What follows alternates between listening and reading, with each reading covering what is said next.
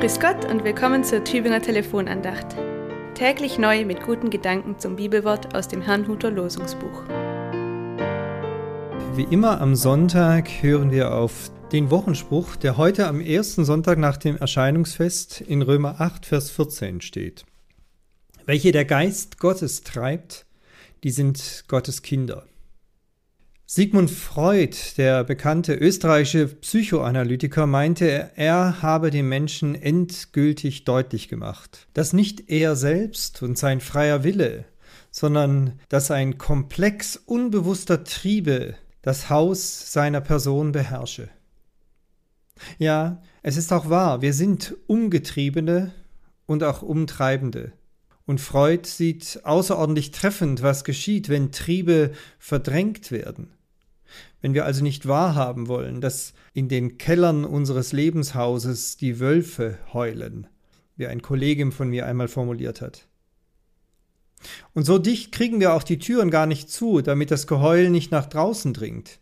Immer wieder kommen unsere Abgründe zum Vorschein, die uns treiben und umtreiben.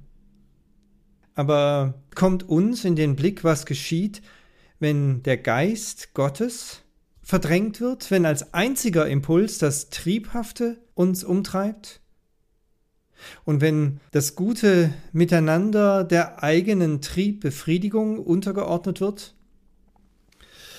Paulus schreibt, Gottes Geist lässt uns selbst und auch den Nächsten anders sehen. Gottes Geist lenkt nämlich unseren Blick auf seinen Sohn Jesus Christus. Und er lässt uns im Herzen sehen, also im Innersten verstehen, was da geschehen ist in Jesus Christus am Kreuz. Ja, wir sehen nämlich die Schmerzen, die Gott um unseretwillen erleidet. Und dass er uns nicht heimzahlen will, was wir verschuldeten. Wir sehen, dass Gott hineingestiegen ist auch in unsere Abgründe, auch in das, was wir vor allen anderen verbergen möchten und doch in uns schlummert, ja uns umtreibt. Hinabgestiegen in das Reich des Todes, hinabgestiegen in die Dunkelheit der Hölle, auch in die Dunkelheit unserer persönlichen Hölle. Die Botschaft des Kreuzes heißt, wir sind von Gott unendlich wertgeschätzt. Wir sind ihm seinen eigenen Sohn wert. Und dieses Wissen treibt nicht weiterhin unsere Triebe zur Weißglut, sondern sie eröffnet ein neues Miteinander. Dieses Wissen treibt uns zur Versöhnung. Ja, man kann auch sagen, die Erfahrung von Gottes Barmherzigkeit treibt uns hin zur eigenen Barmherzigkeit im Umgang miteinander und im Umgang mit uns selbst, auch im Umgang mit unseren Abgründen, über die wir immer wieder erschrecken.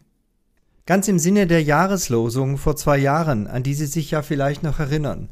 Seid barmherzig, wie auch euer Vater barmherzig ist. Wir können es auch so sagen, seid barmherzig, wie ihr auch durch euren Vater Barmherzigkeit erfahren habt, in Jesus Christus. Welche der Geist Gottes treibt, die sind Gottes Kinder. Wir können diesen Satz auch umdrehen. Gottes Kinder werden vom Geist Gottes getrieben.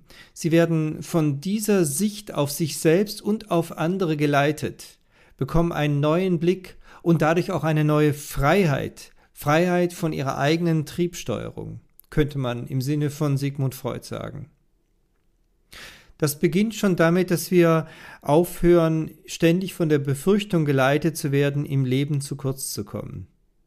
Denn der ewig reiche Gott hat keine armen Kinder. Er versorgt uns mit dem, was wir brauchen. Wir haben Teil an seinem Reichtum. Also lasst uns großzügig und weitherzig ja im besten Sinne barmherzig sein.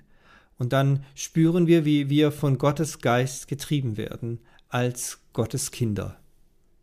In diesem Sinne mit herzlichem Gruß, Ihr Pfarrer Peter Rostan aus Gomaringen.